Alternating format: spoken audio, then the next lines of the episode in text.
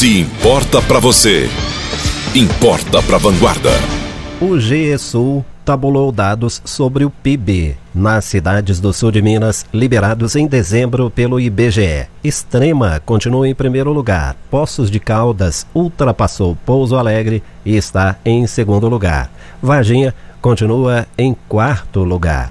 O estudo envolve o GESUL, o Grupo de Estudos Econômicos do Sul de Minas, o Departamento de Pesquisa do UNES e o mestrado em Gestão e Desenvolvimento Regional do UNES, com apoio do CESUL Lab. Bom, nós estamos recebendo aqui o professor Pedro dos Santos Portugal Júnior. É nosso parceiro, está sempre no Jornal de Vanguarda. E o professor Pedro coordenou esse levantamento. Bom dia, professor. Bom dia, Rodolfo. Bom dia a todos os ouvintes da Vanguarda. Professor, como é que o senhor analisa a posição de Varginha neste estudo? Olha, Rodolfo, é muito importante nós salientarmos uma coisa. É, Varginha permaneceu, como você disse muito bem, em quarto lugar como maior produto interno bruto entre os, os 155 municípios do, da região sul de Minas. Mas Varginha foi, dentre os quatro primeiros colocados, a que teve o menor nível de crescimento, 48% em 2018, comparado com 2017. Então, e depois de um crescimento muito expressivo que ela teve no ano de 2017, que foi em torno de 26%, acabou mantendo-se muito inalterado o produto interno bruto virginiense no ano de 2018. Importante esse dado, hein, professor?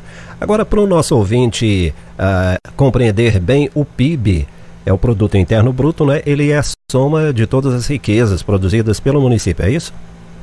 Bom, o, o mais correto de nós denominarmos o PIB, Rodolfo, é dizer que ele é a soma da produção, ou seja, tudo que foi produzido durante um determinado período de tempo, ou seja, um ano, num espaço geográfico, ou seja, no município. Então, é a soma da produção da, de todos os setores econômicos: agropecuária, a indústria, o comércio, serviços e a administração pública. Certo.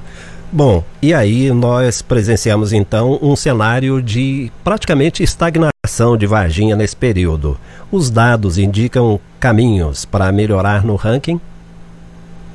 Olha, Rodolfo, a melhoria do produto interno bruto dos municípios hoje em dia, ela não depende apenas de incentivos fiscais para tentar atrair novas empresas ou incentivar as empresas locais.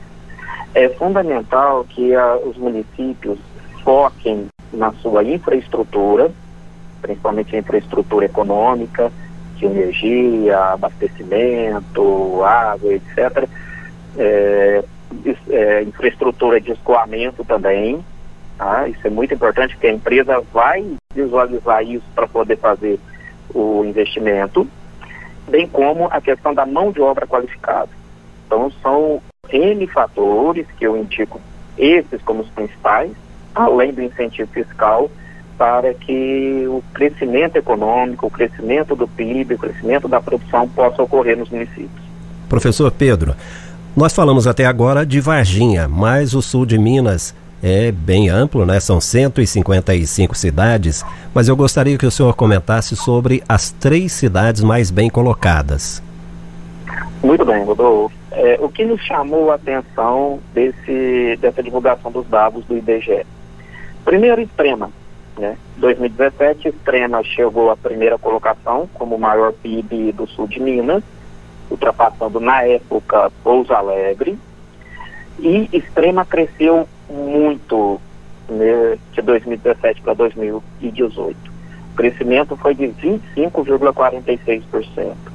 Então fez com que a diferença de Extrema para o segundo colocado, que passou a ser agora Poços de Caldas, ficou muito elevado. Só para termos uma ideia, em 2017, o PIB de Extrema era em torno de 7,5 bilhões de reais.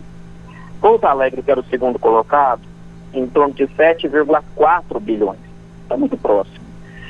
2018, Extrema, 9,5 bilhões.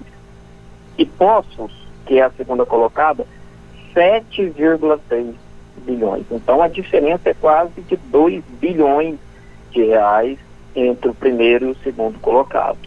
E isso que nós ainda temos que destacar, Rodolfo, que Poços cresceu consideravelmente também em 2018, em torno de 19%.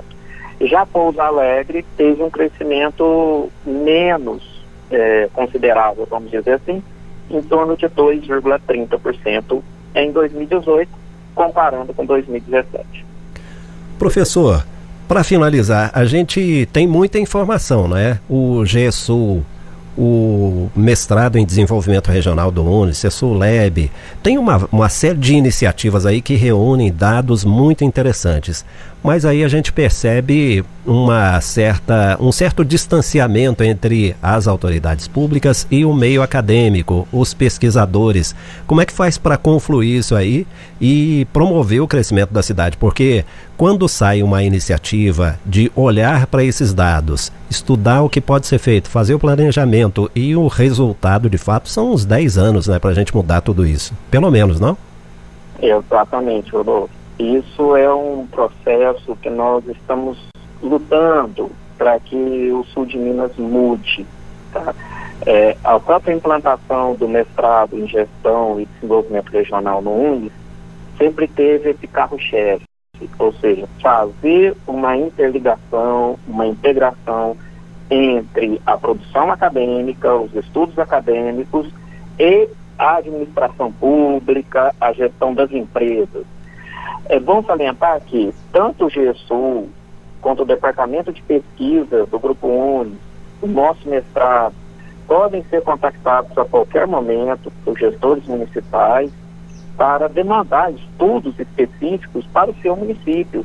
Olha, eu quero uma análise específica aqui para o município X. Então pode nos demandar que nós fazemos o estudo, fazemos todo um acordo bem feito, um bom contrato, bem estruturado, bem organizado, para que nós possamos tirar esses estudos apenas do âmbito acadêmico e levar para aplicação no âmbito das políticas públicas. Muito bom. Professor Pedro dos Santos Portugal Júnior é o coordenador desse estudo que a gente abordou aqui nessa entrevista. Muito obrigado pela sua presença mais uma vez no Jornal de Vanguarda. Eu que agradeço, Rodolfo, e agradeço a atenção da Vanguarda um bom dia a todos vocês e a todos os nossos ouvintes. Se importa para você, importa para Vanguarda.